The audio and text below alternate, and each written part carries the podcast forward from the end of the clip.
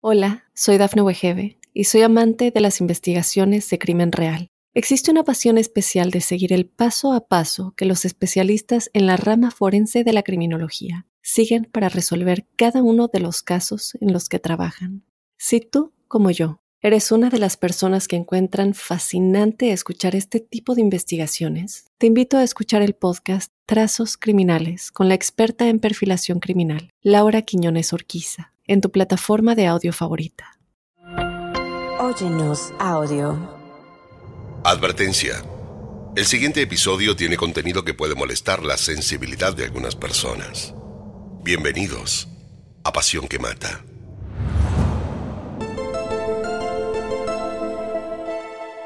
Un hombre perverso, una mujer enamorada y un amor que juntos los llevó a vivir en el infierno.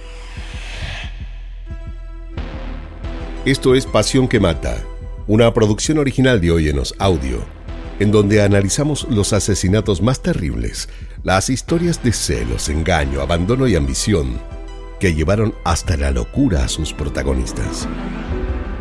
En el episodio de hoy hablaremos de Carla Omolka, la buena chica rubia que podría haberlo tenido todo. Soy Fabián Carvajal.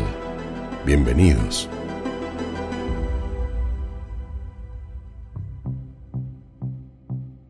Paul Bernardo era un joven sumamente guapo que vivía en Canadá. Sabía de sus atractivos y hacía uso de ellos a la hora de lograr conquistar a las mujeres. Eh, salía con muchas, pero eran solo encuentros ocasionales, ya que con ninguna había querido establecer un vínculo duradero. Se cansaba rápido, y todas le terminaban resultando algo tontas hasta que cuando él tenía apenas 23 años, conoció a Carla Omolka. Ella era una joven oriunda de St. Catharines, en Ontario. Provenía de una familia felizmente unida donde ella era la mayor de tres hermanas. La vida en la casa de los Omolka siempre había sido feliz.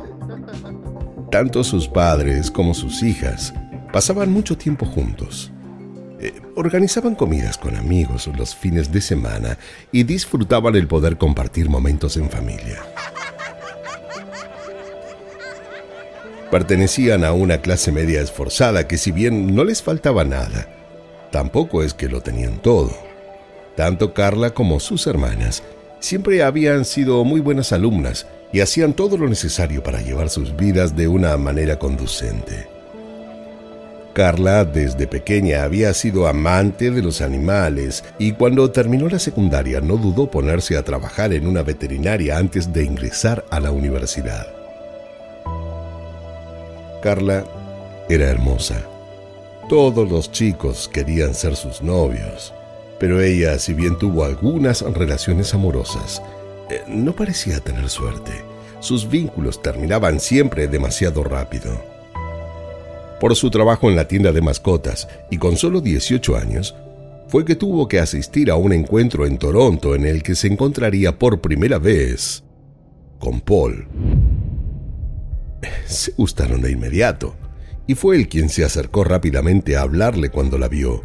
Y como Paul no era de retrasar los encuentros sexuales, a las pocas horas de haberse conocido, estaban teniendo sexo en la habitación del hotel donde ella se hospedaba. Que un chico como él se fijara en ella fue todo un acontecimiento en su vida. Y para él, Carla, fue todo un hallazgo. Eh, por fin había dado con una mujer sumisa, capaz de dejarle hacer a él todo lo que quisiera con ella. Durante esos cortos días se vieron prácticamente todo el tiempo. Él se dejó llevar por sus fantasías sexuales más perversas. Y ella a todo le dijo que sí. Pero su trato en la cama no fue normal desde un comienzo. Eh, si bien Carla no sabía aún qué pensar sobre lo que estaba viviendo, eh, sentía que con él tenía una, una conexión especial que no estaba dispuesta a dejar pasar. ¿Te gusta que te diga puta, cierto? Le preguntó él estando juntos en la cama. Ella no dijo nada y solo pareció consentir con su rostro, lo que le facilitó a él poder seguir hablando de eso. Me encanta tener sexo contigo de forma violenta. Eres... Eres totalmente distinta a todas las mujeres que conocí anteriormente. Me gusta lastimarte y ofenderte. Nada que no te hayas dado cuenta. Siento haber encontrado en ti la mujer de mi vida. Le dijo. Luego siguió tomándola fuerte del cuello con una mano, mientras que con la otra le apretaba la cara contra la pared y la besaba. Desde ese día el cuerpo de Carla comenzó a tener no una, sino varias marcas de violencia. Paul disfrutaba lastimándola y con esto ella parecía estar descubriendo un mundo nuevo que si bien no pareció gustarle, tampoco rechazó. La relación podría haber terminado en esos días cortos en Toronto, pero continuó. Y pese a todo pronóstico, fue Paul quien comenzó a visitarla en su casa familiar pero no vivían cerca, sino a unos 130 kilómetros. Sin embargo, una o dos veces por semana, él hacía un largo viaje para estar allí. Llegaba con regalos, flores y perfumes de los que a ella más les gustaban. Eh, la familia de Carla adoptó a Paul como un hijo más de inmediato. Él parecía quererla y ser más que un buen partido y ellos no tuvieron nada que objetar. Por el contrario, eh, no podían sentirse más contentos.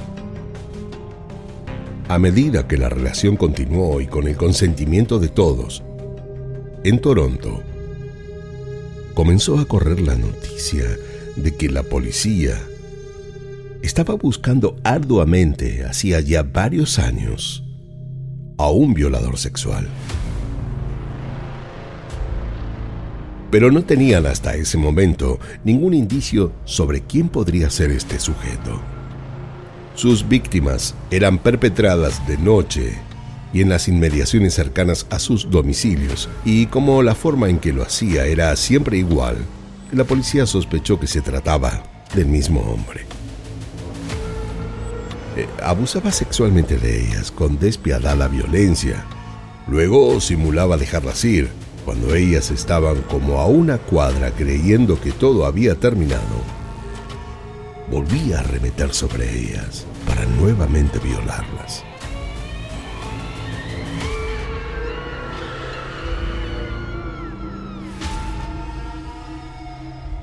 En total, habían sido 19 las jóvenes atacadas y solo cuatro de ellas podían describir apenas los rasgos de quién había sido su atacante.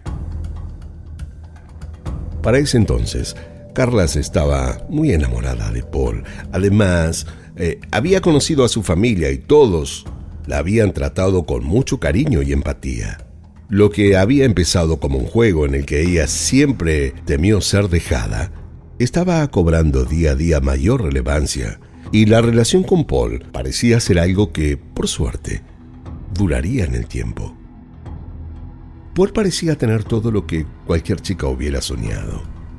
Era guapo, simpático, extrovertido y muy trabajador. Eh, se había recibido de contador y en su profesión también parecía tener un futuro más que próspero. Con ella, él hablaba con mucha honestidad y la incluía en todos sus planes, le dijo de su deseo de casarse y formar una familia, y Carla no podía ser más feliz. buscan a más posibles víctimas de un presunto violador en serie. Cuando en las noticias la búsqueda de este violador comenzó a ser diaria, Paul quiso hablar de esto con Carla. Si la estaba eligiendo como su esposa, Debía saber qué clase de mujer era. Una tarde, en la que estaban sentados en el jardín de la casa familiar de ella, él le preguntó, eh, necesito saber qué piensas. Si te digo que el violador que todos están buscando soy yo. Preguntó. Carla, al escucharlo decir esto, primero se sonrió, luego se quedó unos minutos en silencio como pensando y por último le contestó, Si fueras tú ese hombre que todos están buscando, solo puedo decirte que te amaría aún más. Paul, feliz de oír eso, se lo confesó todo. Le relató todos y cada uno de sus abusos sexuales, dónde y cómo y cuándo y aliviado de tener con quién compartir sus perversiones. Sintió que había encontrado a la mujer de su vida.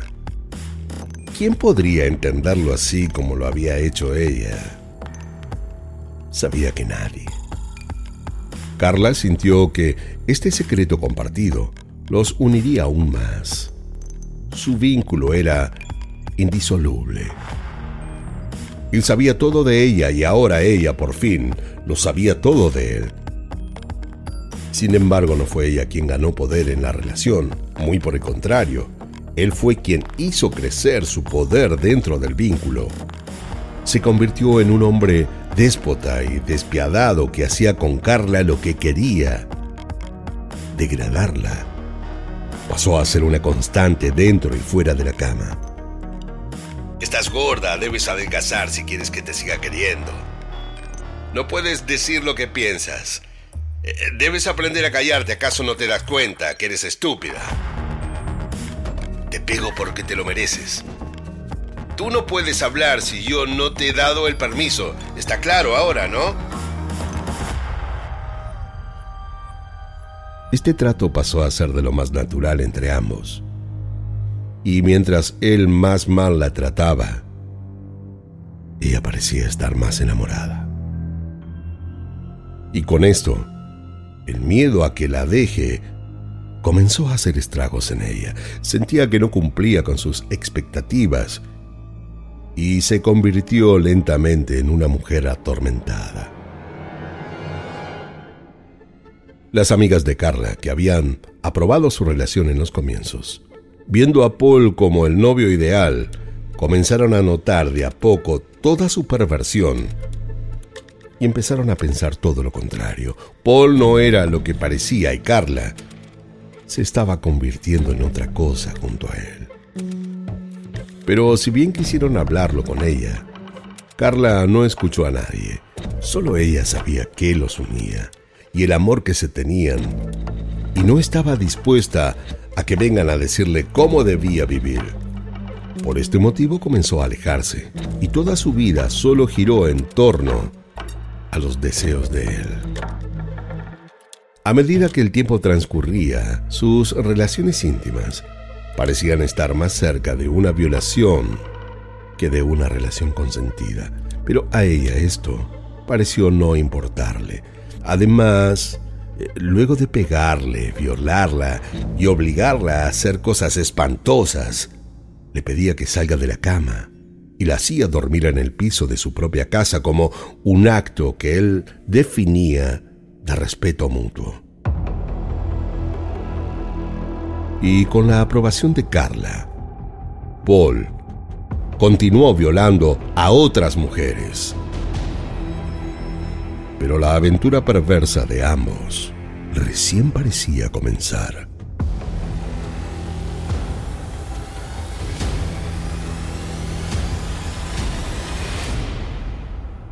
Hola, soy Dafne Wegebe y soy amante de las investigaciones de crimen real. Existe una pasión especial de seguir el paso a paso que los especialistas en la rama forense de la criminología siguen para resolver cada uno de los casos en los que trabajan.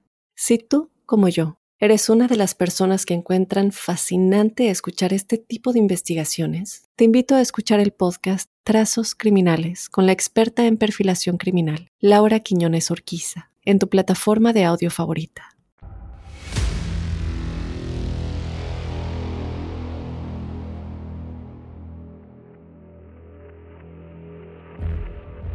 Mientras en Canadá todas las fuerzas policiales estaban tras el violador, Paul y Carla se sentían más unidos que nunca y hasta comenzaron a querer planear su casamiento. Pero en paralelo, una de sus víctimas dio detalles muy precisos a la policía y gracias a esto fue que pudieron llevar adelante un identikit que se hizo inmediatamente público. Amigos de Carla y de Paul al verlo sintieron que el parecido era rotundo y no tardaron en darle aviso a la policía. Por este motivo, tanto Paul como Carla fueron citados a declarar. Pero las sospechas eran tan solo eso. Nada tenían en su contra, ninguna prueba que lo incriminara. Sin embargo, las muestras de ADN le fueron tomadas. Bueno, una técnica relativamente nueva en esos tiempos que llevaría dos largos años de laboratorio lograr obtener los resultados. Eh, como no pudieron inculparlo de nada, la vida de ellos siguió su curso normal y Paul siguió haciendo atrocidades. Una de las cosas con las que había logrado atormentar a Carla era con que ella no era virgen en el momento en que se conocieron. Sentía que tenía que reconfortar a Paul de alguna manera. No era justo que él se sienta así de mal por su culpa.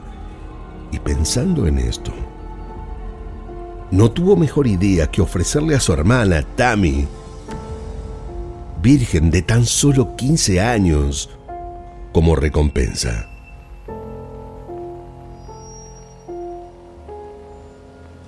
Un 23 de diciembre, luego de la cena familiar, y cuando sus padres, como el resto de la familia, se fueron a acostar, ellos se quedaron con Tammy en la sala. La pobre Tammy estaba feliz de estar con ellos pero esto duró poco.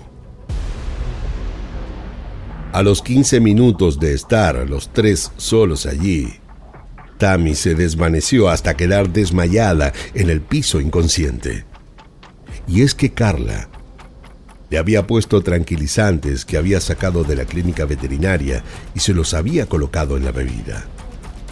Tammy hizo un fuerte ruido al caer, pero nadie en la casa pareció notarlo. Igualmente esperaron un tiempo, y como vieron que nadie bajaba de los cuartos, tomaron a Tammy de las extremidades y la arrastraron hasta el sótano donde Paul, luego de bajarse los pantalones, comenzó a violarla. Mientras Carla le puso a Tammy un pañuelo con alotano, un potente anestésico en la cara, Debían evitar sí o sí que Tammy se despierte antes de que Paul haya finalizado. Pero el exceso de uso de este producto provocó que la pequeña deje de respirar sin que siquiera ellos se den cuenta. Y para cuando lo notaron, ya era demasiado tarde. Tammy estaba casi muerta. Limpiaron la escena y fueron corriendo a avisarle a sus padres y la pequeña fue trasladada a un hospital donde falleció de inmediato. En el reporte médico se dijo que Tammy murió como consecuencia de haberse ahogado con su propio vómito, y el caso pareció en ese instante quedar cerrado. La familia de Carla estaba destrozada. Sin embargo, tanto ella como él eh, no tuvieron el más mínimo arrepentimiento y en lo único que pensaron fue en irse a vivir juntos. Su noviazgo ya llevaba más de tres años y más allá de lo que había ocurrido, era el momento de hacerlo. Se mudaron juntos y comenzaron a llevar adelante los preparativos de su boda sin dejar de hacer aún más atrocidades. La idea de tener una esclava sexual se convirtió para Paul en su nueva obsesión y Carla pareció sumamente dispuesta a acompañarlo en esa nueva aventura. Y es que lejos del miedo de poder ser atrapado, Paul seguía buscando experimentar nuevas sensaciones y decidió que se secuestraran juntos a una mujer Su primera víctima fue un adolescente de 14 años a quien violó en reiteradas oportunidades en su casa, hasta luego dejarla liberada en una calle cualquiera. La pobre había sido atacada desprevenidamente por la espalda. Luego le vendaron los ojos y la colocaron en el baúl del coche para llevarla al hogar de ambos. Mientras Paul la violó una y mil veces, Carla grabó con su cámara de video. Juntos habían planeado tener un archivo para luego mirar una vez finalizados los hechos. La siguiente de sus víctimas fue otra mujer que raptaron a metros de una iglesia. Era de día y algunas personas que pasaban por allí pudieron verlo. Leslie, la chica que decidieron llevar a su casa para ultrajarla, no tuvo un buen final. Mientras estaba siendo atacada por Paul, se le corrió un poco la venda de los ojos y como ellos no podían estar seguros que era lo que había visto, decidieron que lo mejor sería asesinarla. Paul, luego de violarla y lastimarla durante tres largos días, la estranguló. Luego cortó el cuerpo de la joven en ocho piezas y las mezcló con cemento para hacer que dentro desaparezcan. A estos bloques de cemento los arrojó a un lago cercano pensando en que nunca nadie jamás los encontraría. Pero se equivocó. El nivel del agua bajó a tan extremo en los meses posteriores que entre los pilares de cemento salieron a la luz las extremidades y unos pescadores que estaban por allí los vieron y dieron aviso de inmediato a la policía.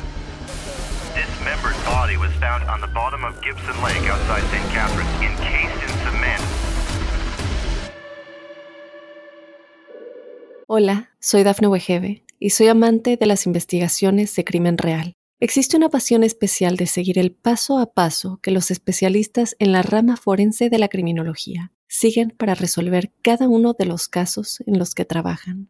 Si tú, como yo, eres una de las personas que encuentran fascinante escuchar este tipo de investigaciones, te invito a escuchar el podcast Trazos Criminales con la experta en perfilación criminal, Laura Quiñones Orquiza, en tu plataforma de audio favorita. Mientras ellos investigaban el cuerpo encontrado, Paul y Carla se estaban casando. Una enorme fiesta a la que concurrieron más de 150 personas entre familiares y amigos.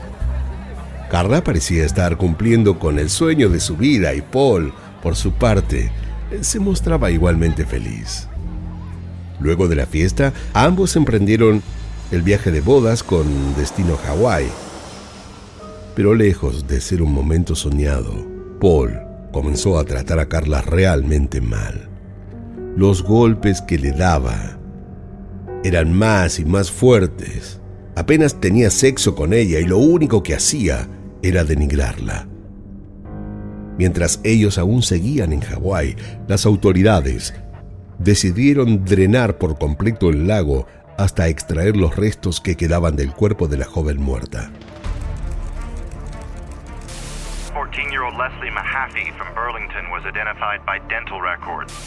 Por las posteriores pericias forenses y el estudio de los dientes fue que pudieron dar con el nombre de la víctima. Leslie, la joven que había desaparecido hacía ya un tiempo atrás.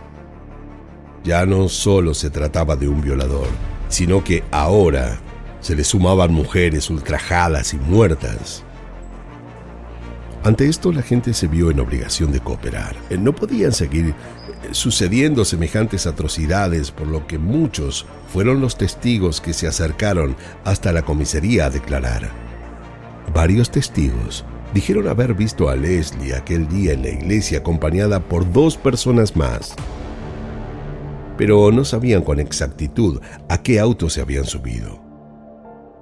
Al regreso de la luna de miel, todo estaba aún peor entre ellos. Y si bien Carla parecía seguir amándolo y queriendo estar con él a cualquier precio, él solo pensaba en cómo hacer para sacársela de encima.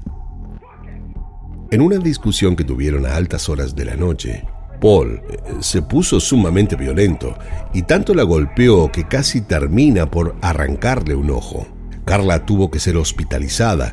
Su cuadro llamó la atención de los médicos, quienes quisieron saber cómo le había ocurrido un accidente semejante. Las explicaciones de ella fueron tan extrañas como inconexas, y los médicos se dieron cuenta de que algo extraño estaba sucediendo. Además, ella tenía una costilla rota y varias muestras de haber sido golpeada en otras partes del cuerpo. Carla habló de lo que estaba viviendo con Paul, con su familia, y ellos le pidieron que lo denuncie por violencia, y Carla, ya cansada y asustada de todo, les hizo finalmente caso. En paralelo a esta denuncia, se daban a conocer los resultados de las pruebas de ADN que ponían a Paul como responsable de las violaciones a todas esas mujeres. Cuando él fue citado a declarar, negó las acusaciones, pero la policía entonces decidió ir a hablar con Carla y ella, ahí, decidió confesarlo todo.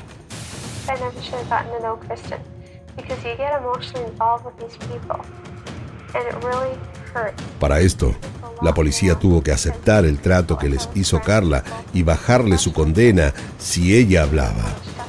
Los medios del momento comenzaron a llamar a la pareja los Barbie y Ken asesinos. Y es que ambos eran tan o más bellos que los juguetes. Al principio en las declaraciones parecía que Carla era una víctima más.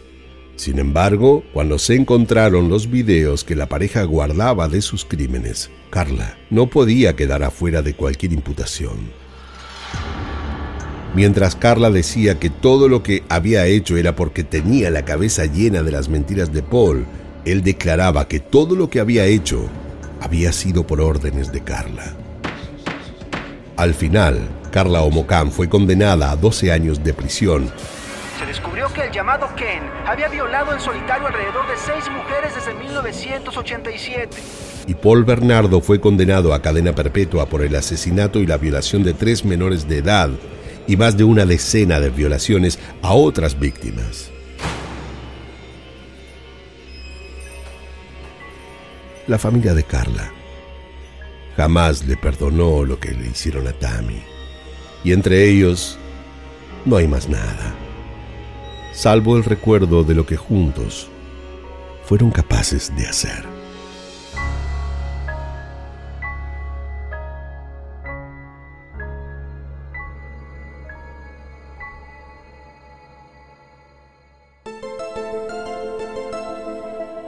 Esto fue Pasión que Mata, una producción original de Óyenos Audio. No olviden suscribirse y calificarnos en todas las aplicaciones de podcast.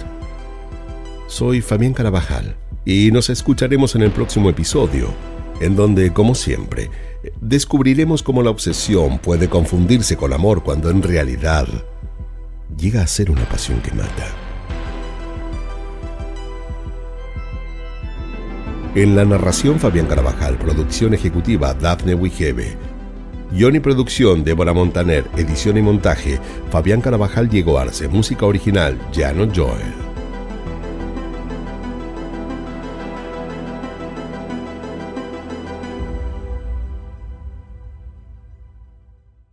Hola, soy Dafne Wegebe y soy amante de las investigaciones de crimen real. Existe una pasión especial de seguir el paso a paso que los especialistas en la rama forense de la criminología siguen para resolver cada uno de los casos en los que trabajan. Si tú, como yo, eres una de las personas que encuentran fascinante escuchar este tipo de investigaciones, te invito a escuchar el podcast Trazos Criminales con la experta en perfilación criminal, Laura Quiñones Orquiza en tu plataforma de audio favorita.